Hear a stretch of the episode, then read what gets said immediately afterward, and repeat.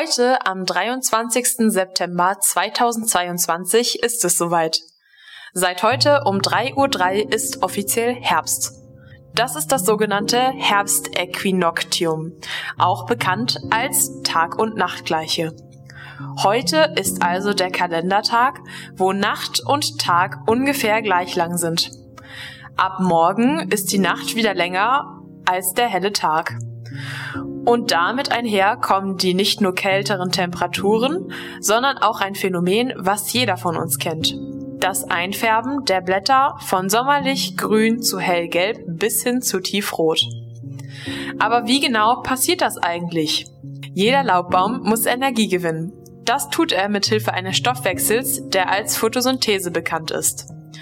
Dieser Prozess findet in den Chloroplasten statt, welche auch die grüne Farbe in den Blättern ausmachen. Durch die Nutzung von Sonnenenergie können Kohlenstoffdioxid, also CO2, und Wasser zu Sauerstoff und Zucker umgewandelt werden. Im Herbst wird diese Sonnenenergie allerdings limitiert. Die Tage werden kürzer und die energiereiche Strahlung der Sonne nimmt ebenfalls ab. Zudem kann es im Winter bei Frost Wassermangel geben. Das ist für die Pflanze dann das Signal.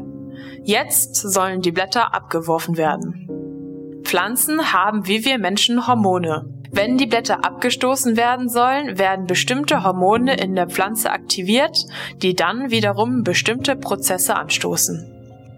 Ein Großteil an Wasser wird dann den Blättern vom Baum entzogen.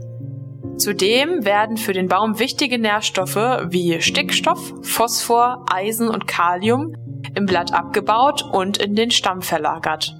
Durch diese Verlagerung kommt der sonst so intensive grüne Blattfarbstoff nicht mehr so stark im Blatt vor. Andere Farbstoffe, die normalerweise vom Grün überdeckt werden, können nun zur Geltung kommen. Carotinoide sind vor allem für die orange und die rote Färbung zuständig.